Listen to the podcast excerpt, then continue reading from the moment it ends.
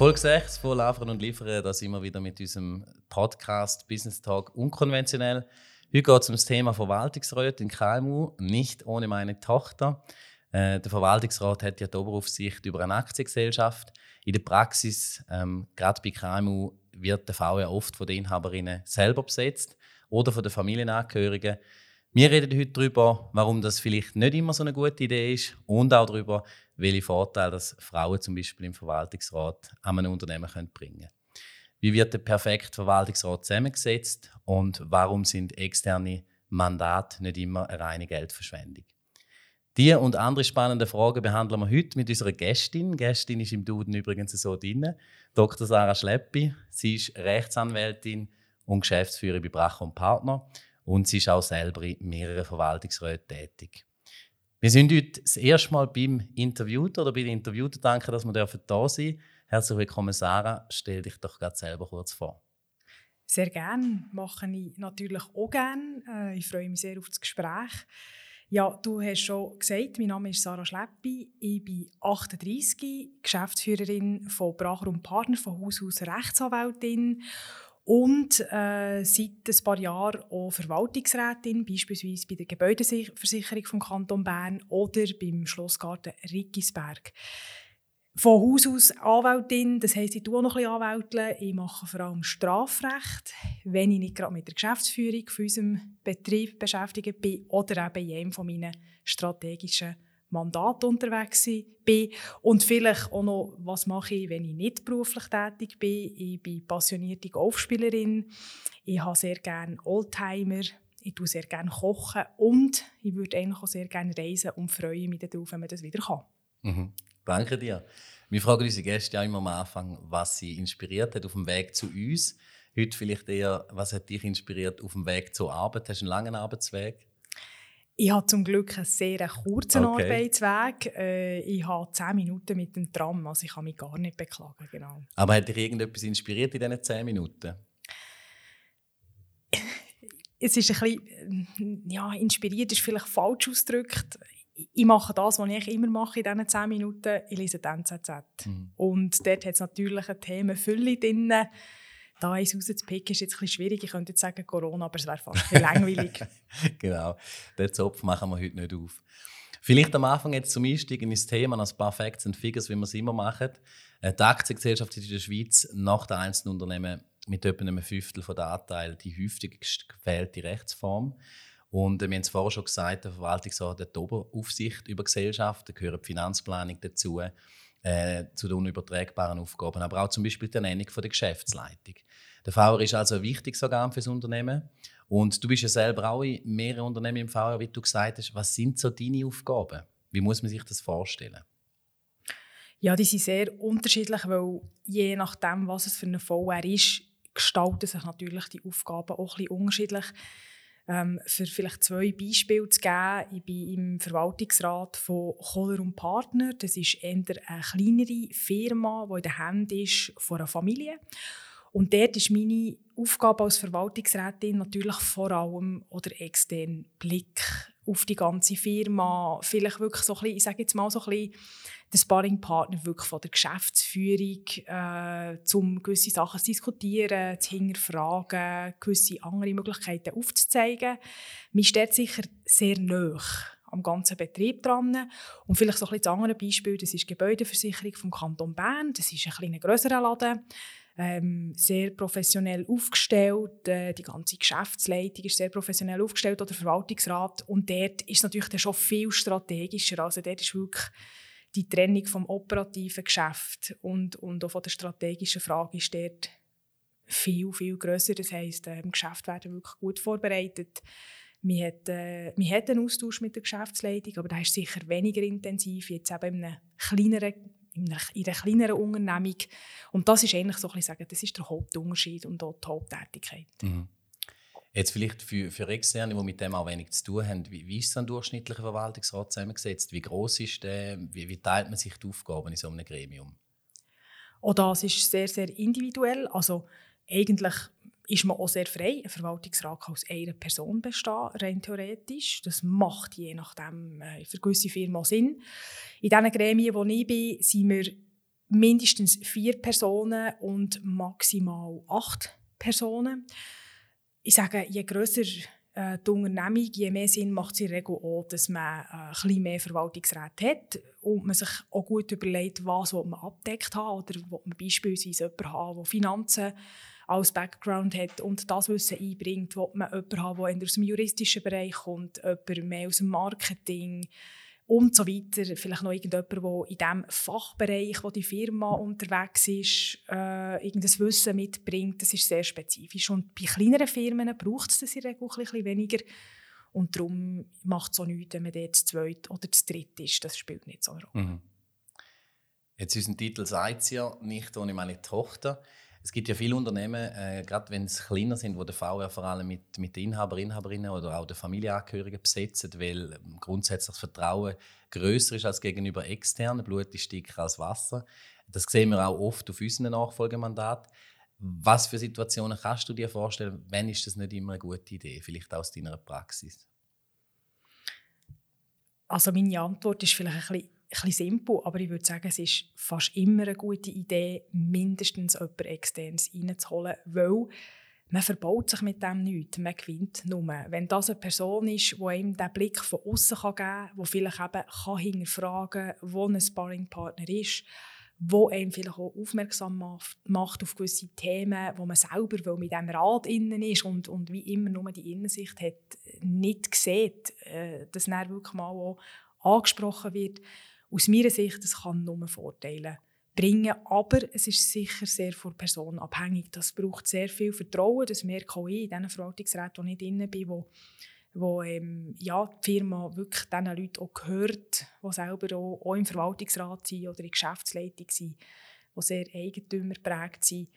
Ähm, das braucht das Vertrauen, das braucht äh, äh wirklich ähm, ja, einen guten Umgang miteinander, dass das dann eben wirklich auch einen Mehrwert bringt und es nicht einfach ein Absitzen ist, weil dann ist es mhm. sicher für nichts. Mhm.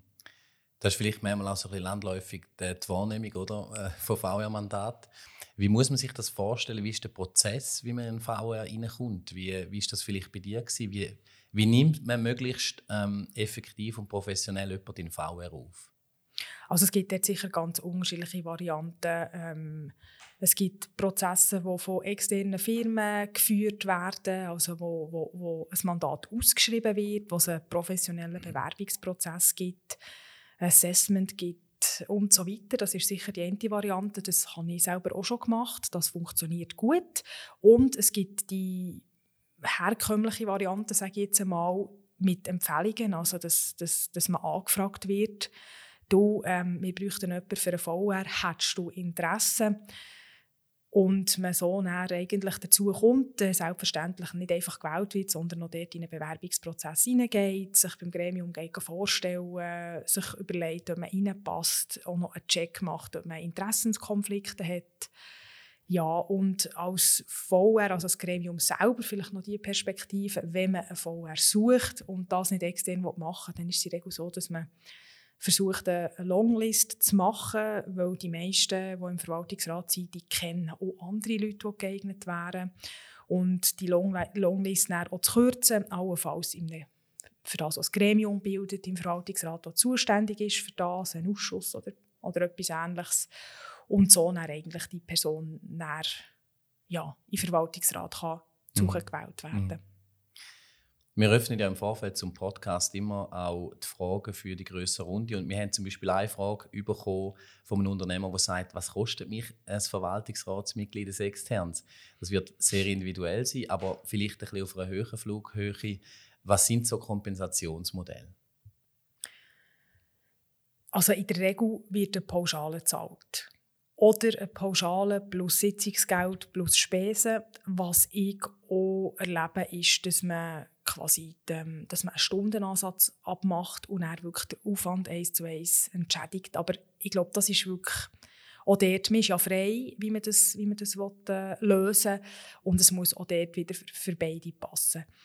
Ich bin nicht ein Fan davon, dass man das Gefühl hat, man will einen Verwaltungsrat oder eine Verwaltungsrätin, die sich engagieren sollte, sich Zeit nehmen, sich einbringen und dann will man dieser Person nichts zahlen. Das mhm. sage ich auch ehrlich. Es gibt mhm. für mich Ausnahmen. Das ist dann, wenn es um karitative Sachen geht, Wenn Institutionen einen anderen Hintergrund haben, dort erwarte ich auch, ähm, dass, man, dass man wirklich Arbeit leistet, die eben sicher nicht eins zu eins entschädigt wird. Aber in allen anderen Gremien, und da gehören auch die, die, die, die meisten KMU gehören dort dazu, sollte man das Geld investieren und die Person auch zahlen, dass sie wirklich die Zeit sich kann nehmen kann, weil die ist ja meistens so beruflich eingebunden, oder? Und, und die Zeit eben dann wirklich auch einem, Unternehmen ähm, zugute kommt. Und das kann natürlich variieren, oder? Wenn man zwei oder drei Sitzungen hat pro Jahr und die ein, zwei Stunden und es ist vielleicht noch weiss eine Stunde Vorbereitung, ist das logischerweise eine andere Entschädigung von vielleicht ein paar Tausend Franken gegenüber äh, Sitzungsrhythmen, wo man sagt, äh, man hat fünfmal pro Jahr eine Sitzung, man hat noch eine Klausur, man hat noch eine Tagung, man ist noch irgendwelche Ausschüsse drin. Ähm, die Verantwortung ist gross, das Unternehmen ist gross, dann steigt automatisch Kompensation, das ist ganz klar. Mhm. Wir haben ja unseren ähm, fiktiven Zuhörer, der ist Unternehmer, das ist der Hans-Rudi Mückler. Und wie würdest du ihm jetzt ähm, das erklären, warum braucht er zum Beispiel eine Rechtsanwältin im VR? Was sind da die Vorteile? jetzt, jetzt, muss ich Werbespot machen, jetzt wird es schwierig.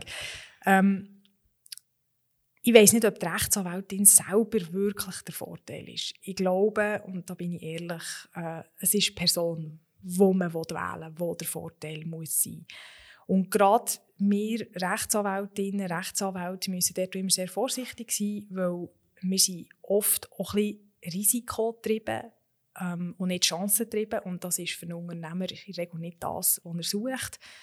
Das heisst, gerade mit diesem Background, eben Rechtsanwältin, muss man sich dem auch bewusst sein und ganz bewusst auch ähm, nicht nur risikoaffin sein, sondern vor allem chancenaffin sein. Oder? Und was der Mehrwert für einen, für einen Unternehmer jetzt, der fiktive Unternehmer ist, ist sicher, dass er darauf vertrauen kann, dass man eben die Risiken zwar abcheckt, aber in der Regel vor allem auch Chancen sieht, aber dann interveniert und muss sagen, ah, Moment, da haben wir wirklich da haben wir ein Problem mit der Compliance, das könnt ihr nicht machen. Äh, oder dort sind neue Regelungen reingekommen, äh, das müssen wir intern müsst ihr das anschauen, ihr müsst dort irgendein neues internes Reglement schreiben. Für das ist das sicher gut, mhm. wenn man jemanden hat, der einen juristischen Background hat. Ja.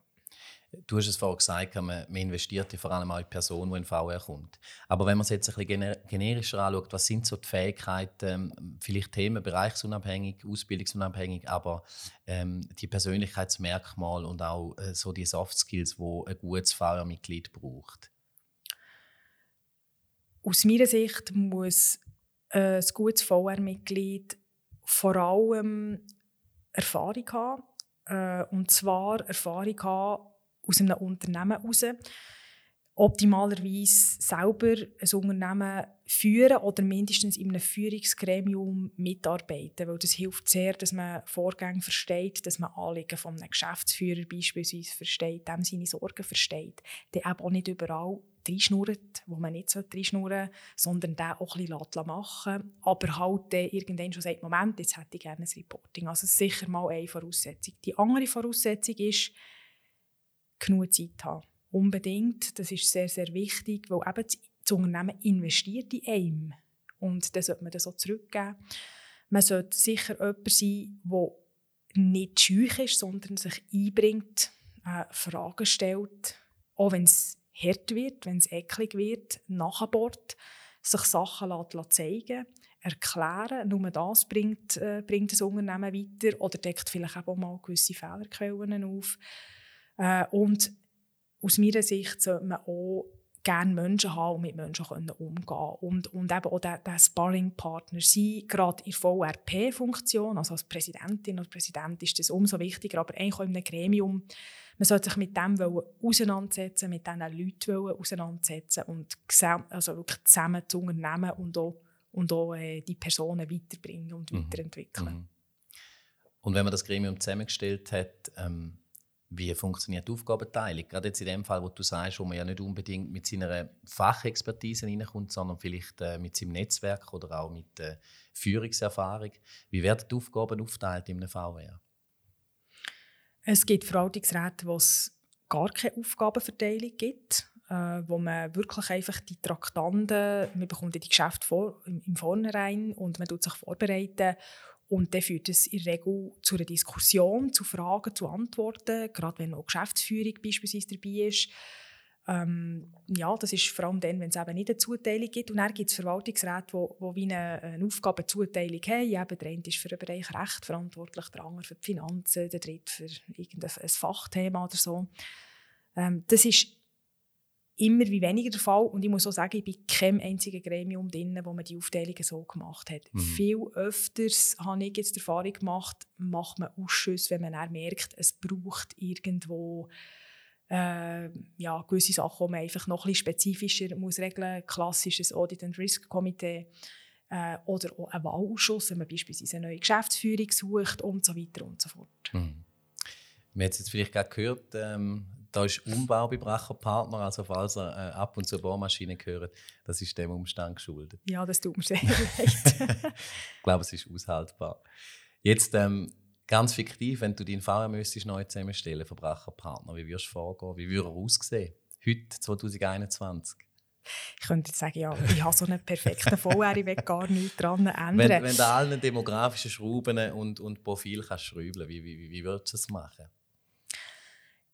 Ich glaube, ich würde mir als allererstes überlegen, was braucht mein Unternehmen für die Zukunft? Also welche Skills von diesen Menschen, die, die ich in diesem Gremium sind, gefragt. Nicht nur, dass wir heute und morgen gut aufgestellt sind, sondern eben auch in Zukunft. Das heisst, ich würde mich jetzt in unserem Bereich ähm, sicher damit auseinandersetzen, dass wir dort jemanden drin haben, der im Bereich von der Digitalisierung. Und mit Digitalisierung meine ich nicht, wir kaufen ein iPad und sie digitalisiert, sondern mit, mit, der, mit diesen ganzen Schritten, die eben nachgelagert sind, mit diesen Prozessen, die automatisiert werden und so aus, sich dort auskennt. Also im optimalsten Fall sogar ein bisschen aus der Branche ist und sich auskennt und, und darum dort guten Input ähm, kann geben kann. Ich würde sicher auch jemanden wählen, der im Bereich Personal oder auch Kommunikation so ein bisschen daheim ist, weil das sind extrem wichtige Skills, die meistens ein bisschen zu kurz kommen in diesen Gremien, nicht nur in der Geschäftsleitung, sondern auch in Verwaltungsräten habe ich die Erfahrung gemacht. Und was für mich sicher auch wichtig wäre, ist einfach ganz grundsätzlich noch jemanden im Netz, in diesem Netz zu haben, der unternehmerisch unterwegs ist, der ein, ein, ein, ein, ein breiteres Blickfeld hat, äh, wo einfach auch ein neue Trends kann, kann erfassen kann, ganz grundsätzlich. Das wäre auch so das, was ich mir, ja, was ich mir würde wünschen Und, das kann ich an dieser Stelle auch sagen, optimalerweise ähm, Diversität äh, auch in diesem Gremium ist, und zwar nicht nur Gender, sondern auch Alter. Mhm. Was ist für dich dort der Benefit bei beidem? Es gibt eine andere, nicht nur eine andere Gesprächskultur, sondern ich glaube, jede Person hat einen, einen anderen Rucksack.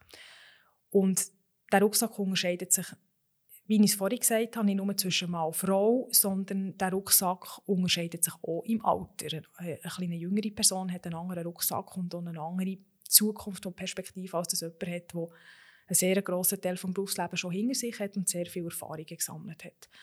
Und das ist das, was für mich, für mich zählt und für mich wichtig ist. Und das gibt dann auch die wirklich spannenden Diskussionen, mhm. wo, wo, man, wo eben Diskussionen sind, die mhm. nicht einfach ein Abnicken sind, sondern wo man vielleicht auch mal ein bisschen reibt und sagt, hey, nein, aber das sehe ich ganz anders. Oder kannst du mir das erklären? Ich habe das nicht verstanden. Warum ist das jetzt genau wichtig? Also das ist für mich so ein bisschen ja, die Würze in der Suppe, sage ich jetzt mhm. mal. Viele Verwaltungsräte sind ja eher Silberfuchs-Club. Ähm, Gibt es für dich dann auch zu junge Verwaltungsräte? Also wenn du sagst, du würdest eine Altersdiversität schätzen, wo würdest du denn anfangen? Wann ist man genug reif, um in den Verwaltungsrat zu kommen? Persönlich und auch mit eigenen Kompetenzen. Ich glaube, man kann nicht einfach ein Alter nennen, für mich, also ich hatte absolut keine Berührungsangst, jemanden in den 20 äh, in, eine, in eine VR reinzuwählen. Ich hatte aber auch keine Berührungsangst, jemanden, der 80 ist, in eine VR reinzuwählen. Es kommt immer ganz auf die Situation drauf an und eben, was man will von dieser Person, was für eine Perspektive die Person soll, soll einnehmen soll. Und in diesem Zusammenhang habe ich auch nicht die Erfahrung gemacht, dass ein Verwaltungsrat grundsätzlich zu jung ist. Also, ich würde jetzt auch lügen, wenn ich würde sagen, ich kenne viele Verwaltungsräte, die die sehr jung sind, oder in mm. Gremien, die ausschließlich junge Verwaltungsräte hat, das hat in der Regel ein, zwei, drei jüngere Verwaltungsräte oder Verwaltungsrätinnen, aber nicht mehr. Und das ist auch völlig okay so. Mm. möchte bei der Diversität einhängen. 23 Prozent, das ist der Frauenanteil in Verwaltungsräten in der Schweiz, jedenfalls bei kotierten Unternehmen. Bei kleineren Unternehmen ist die Zahl noch, noch mal ein bisschen tiefer. Wie sind ihr da aufgestellt? Jetzt hast du mich auf den falschen, falschen Fuß verwünscht. Ja, nicht so gut, ehrlich gesagt. Äh, äh mindestens was äh, die Frauenquoten anbelangt in unserem VR, da kann ich mich nicht rühmen. Ähm, wir sind vier Personen und davon sind drei Männer und die drei Männer sind auch alle über 50. Mhm. Und jetzt kommt wieder das, was ich vorhin gesagt habe. Wir haben uns das natürlich überlegt, äh, wo wir die vierte Person gewählt haben. Also wir haben übrigens auch zwei externe Personen drin und wo wir eben den zweiten extern gewählt haben, haben wir uns überlegt, ja, macht das jetzt Sinn? Also was geben wir für ein Bild ab gegen außen? Und ja, dann müssen sagen, das ist mir weniger wichtig, als dass ich die Kompetenz, die diese Person hat, bei mir in diesem Gremium wett. Und wenn jetzt das halt ein Mann ist und der auch nicht mehr 30 ist, dann ist das halt so. Mhm. Bei mir ist das wichtiger. Mhm. Das heisst aber auch, dass wenn bei mir äh, eine Frau kommt äh, oder zwei oder drei Frauen kommen und es plötzlich umgekehrt aussieht, dann ist das halt so, weil für mich Person und Kompetenz fast in jedem Fall im mhm. Vordergrund steht. Das Parlament hat ja 2019 die Frauenquote beschlossen. Das heißt, 30 Prozent vom VR und 20 Prozent von der Geschäftsleitung, zumindest bei kotierten Gesellschaften, müssen für Frauen besetzt werden. Mir ist dann ein bisschen schwammig geblieben und hat gesagt, wenn man es nicht einhält, muss man einfach im Vergütungsbericht Gründe und Massnahmen zu der Verbesserung angeben. Was haltest du von dieser Gesetzesänderung oder beziehungsweise was haltest du von Quoten im Allgemeinen? Du hast ja, glaube ich, auch so ein bisschen mit der vorherigen Antwort schon darauf eingedeutet, wie du das siehst, oder? Nichts halte ich davon. ich gebe das zu. Ähm, ich habe das Gefühl, eine Quote hilft nicht, äh, für das zu ändern oder für ändern, was nicht nötig ist, äh, was wir unbedingt müssen verändern müssen. Ein erster Punkt ist, jede Veränderung braucht Zeit. Äh, das sieht man überall, egal in welchem Land, egal um welches Thema es geht. Eine Hauruckübung ist selten äh, ähm, ein guter Fall. Ich wette ja auch, dass Gesellschaft weiß und dass es selbstverständlich ist, dass eine Frau und ein Mann das Gleiche leisten in einem Verwaltungsrat und auch die gleichen Fähigkeiten haben. Das wette ich eigentlich. Und ich denke, es gibt andere Wege, äh, die dazu führen können, dass man Frauen kann pushen kann oder dass man die Quoten ein bisschen in die Höhe treiben kann. Ein Beispiel ist, oder fängt dort an, dass wir Frauen anfangen, uns selber zu fördern. Das ist nämlich ein Punkt, den ich immer wieder ein kritisiere, dass ich merke, dass wir Frauen sehr wenig dafür tun, dass andere Frauen in Gremien kommen. Ich habe einen Selbsttest gemacht, ich habe mir vor Jahren überlegt, ähm, bin angefragt worden, immer mehr, du Sarah, hättest du mir jemanden für eine VR im idealsten Frau? Und dann sind wir auf einen Schlag zehn Männer in Sinn gekommen ich eine oder keine Frau. Und dann habe ich äh, mit äh, vier, fünf Unternehmerinnen zusammen haben wir so ein, ein, ein kleines Grüppchen gebildet, wo wir gesagt oder uns auch zum, zum Ziel gemacht haben, dass wir versuchen, Frauen zu fördern und Frauen auch zu empfehlen. Und zwar nicht einfach, weil es Frauen sind, sondern weil sie etwas können, weil sie wirklich dafür qualifiziert sind.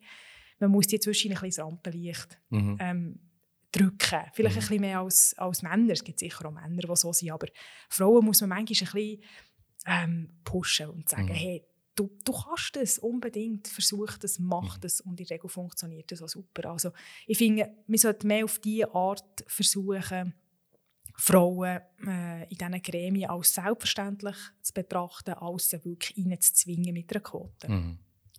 Jetzt, wenn man so ein paar Faktoren anschaut, im, im Praxisalltag, Entscheidung treffen, Risiko, Führung und so weiter, wie erlebst du den Unterschied zwischen Mann und Frau in diesem Bereich?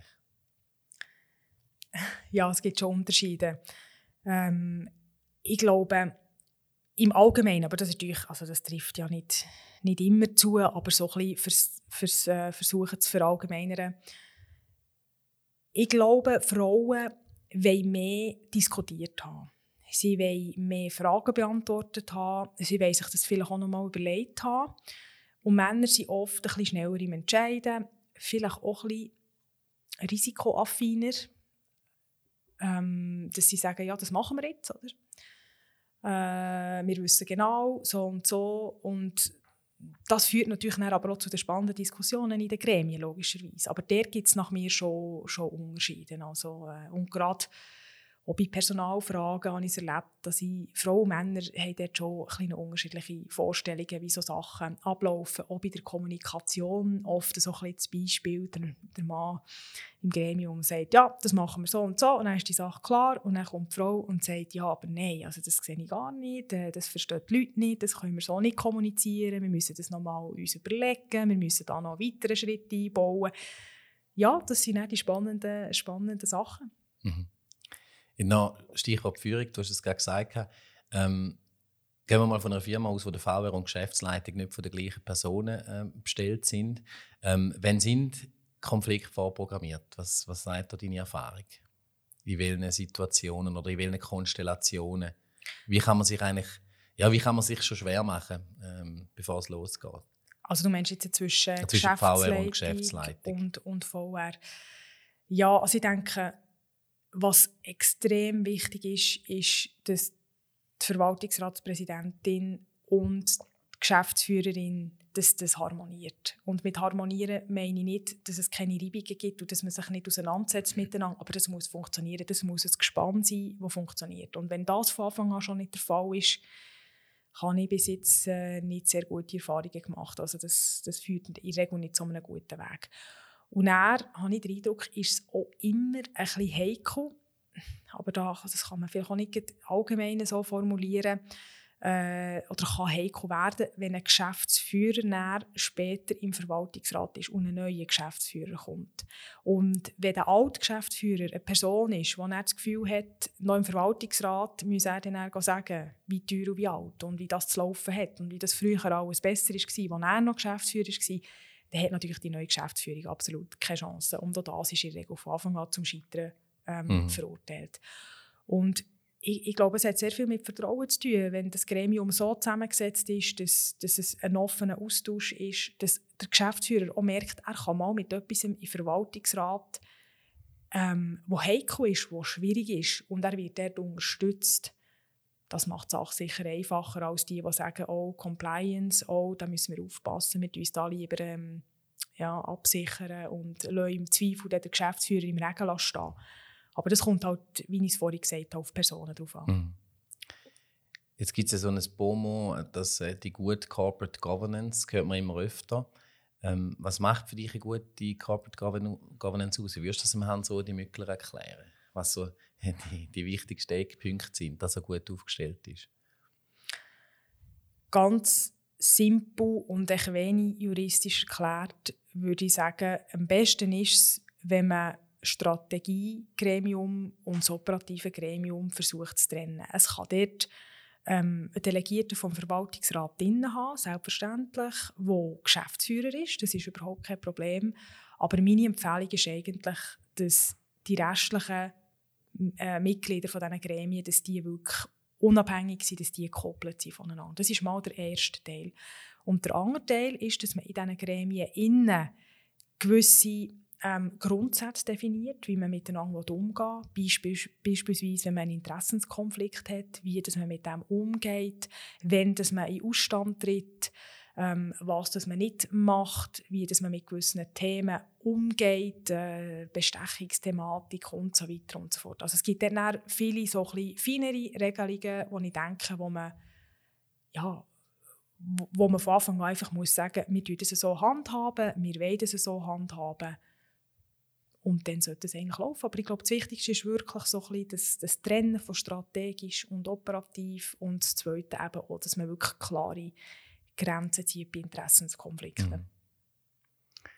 In welchen Situationen hast du schon mal müssen oder müsstest du Entscheid treffen, wo du mit deinen eigenen Werten in Konflikt wirst geraten? Das ist eine sehr schwierige Frage. So spontan kommt mir jetzt auch äh, nichts in Sinn. Ich könnte nicht ein Beispiel nennen. Ich mache es einfacher. Was wäre für dich ein Rücktrittsgrund? Aus persönlichen Gründen?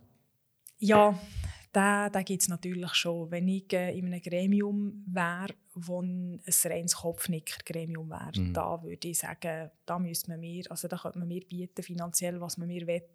Mhm. Da wäre mir die Zeit schade. Da würde ich zurücktreten. Weil ich finde, das bringt, das bringt absolut nichts. Oder wenn man wirklich mauscheln will, äh, wenn, man, wenn ich genau weiss, es werden Sachen ähm, deichselt, die einfach nicht, nicht sollten sein, da möchte ich meinen Namen und meine Reputation noch nicht aufs Spiel mhm. setzen. Und da würde ich ganz klar den, den Notbremse ziehen, auf jeden Fall. Mhm. Schauen wir noch ein bisschen in die Zukunft. Was hast du das Gefühl, wie werden sich die Anforderungen und die Erwartungen an Verwaltungsräte in den nächsten, nächsten Jahren entwickeln? Also vielleicht mal, ja, ich glaube, sie werden sich noch weiterentwickeln. Sie haben sich nämlich schon recht fest entwickelt in den letzten Jahren. Es ist sehr, sehr viel professioneller geworden. Also, es ist immer schwierig zu sagen. Ich will nicht sagen, es war früher alles unprofessionell. Gewesen. Es war einfach anders. Gewesen. Äh, und mit professioneller meine ich insbesondere auch, dass es heute äh, ganz spezifische Aus- und Weiterbildungen gibt für Verwaltungsrätinnen. Das ist sicher mal sehr, sehr ein wichtiger Teil. Ich habe die Erfahrung selber auch gemacht und ich habe sehr fest davon profitiert. Und ähm, dass man das wirklich nicht einfach eben als ich gehe her, ich höre ein bisschen zu und dann geht man noch zusammen essen und dann ist das wieder durch Geschichte anschaut, sondern dass es eine Aufgabe ist, ein Einbringen, eine Verantwortung und dass man sich mit dem auch immer wie mehr bewusst ist. Und ich denke, genau diese zwei Themen, eben das, das Professionalität und auch das stetige Weiter- und Weiterbilden und Ausbilden auch in diesem Bereich, das wird sich auch in den nächsten Jahren akzentuieren. Wir sind auf eurer Webseite ein bisschen stöbern. Dieses Motto lautet ja Work hard, play hard. Äh, Gibt es bei so viel Verantwortung überhaupt noch Platz fürs Play? Und wie sieht es bei dir aus? Selbstverständlich. Es gibt ganz viele äh, Situationen ähm, zum Spielen. Also das Motto ist natürlich vor allem auch ein bisschen bezogen auf, auf mich als Person. Ähm, ich arbeite sehr gerne. Ich glaube, ich arbeite auch relativ viel. Ähm, und zwischen gehe ich wirklich aufs Ganze. Das ist so. Allerdings äh, glaube ich, dass ich das immer noch in dem Rahmen mache, um eben kann, kann vertreten kann. Und das Play, das äh, findet natürlich vor allem in der Freizeit statt. Das ist ganz klar, ich habe es vorhin gesagt, ähm, äh, mit einem schönen Auto ausfahren beispielsweise oder so. Das äh, ist sicher eine Faszination bei mir. Okay. Wir haben den Fachteil, wie wir den nennen, schon durch. Ähm, eine Publikumsfrage ist noch offen, nämlich jetzt von der anderen Sicht, ähm, aus Sicht von Leuten, die gerne möchten, sich in einem VR einbringen. Wie kommt man an Mandat? Muss man Leute kennen, die einem kennen? Muss man sich, in welcher Form muss man sich beweisen haben, äh, dass man im Prinzip irgendwo mal auf eine Longlist kommt? Nach meiner Erfahrung läuft auch heute immer noch extrem viel über Netzwerke. Also ja, man muss unbedingt Leute lernen kennen, die auch selber in solchen Gremien sind, die einem dann eben dort auf eine entsprechende Liste ähm, können setzen können. Das heisst, man muss aktiv sein, man muss an Anlässe gehen, man muss gerne Menschen haben, man muss sich, man muss sich wirklich dafür interessieren. Es nützt auch nichts, wenn man einfach eine, eine Weiterbildung macht und dann das Gefühl hat, aha, jetzt sollte das funktionieren. Oder? Es ist das, was ich am Anfang schon gesagt habe, es braucht auch Erfahrung, es braucht die Person selber. Man muss ein spannendes Profil haben.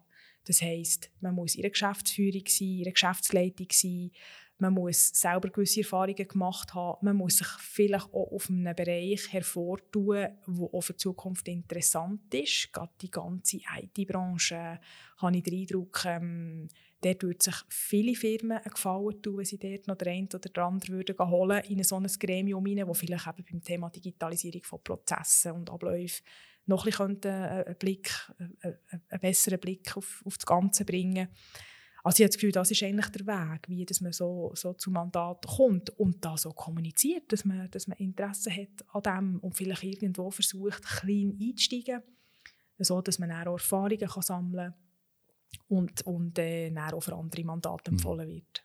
Wie bist du an dein erste Mandat gekommen? ich habe mich beworben auf ein Zeitungsinserat. Ganz einfach und, und simpel. Und überkommen, zu meinem grossen Erstaunen, muss ich sagen, ich hatte das Gefühl, gehabt, äh, ja, ich war dann gleich auch noch ein bisschen jünger. Gewesen. Ich dachte, ja, mich wählt man sowieso nicht. Ich hatte vielleicht den Vorteil, dass ich in der eigenen Firma natürlich schon im Verwaltungsrat war und, und auch in der Geschäftsleitung und der gleich schon einen Rucksack mitgebracht ähm, Ja, aber das, so ist das eigentlich gegangen. Mhm. Gut, danke mal für den Teil. Wir kommen zu unseren Glanz und Gloria Gegensatzpaar. Du musst einfach eins von beiden Begriffen wählen, wo dich eher beschreibt. Entscheidungen mit Kopf oder Bauch? Bauch. Stellst Fragen oder gibst Antworten? Fragen. Bist du schnell oder langsam genervt? Kann man Joker nehmen? ich glaube, langsam genervt. Okay. Der Dessert mit oder ohne Rahmen? Oder bei euch heisst es, glaube ich, Nidle, oder?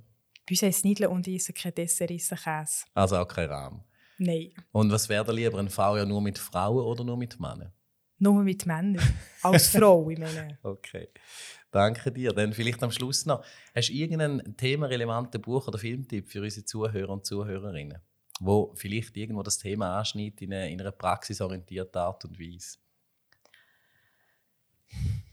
Ja, hätte ich. Ich habe die Bücher allerdings nicht da. Ähm, es gibt zahlreiche Bücher, Filme kenne ich ehrlich gesagt kenne ich.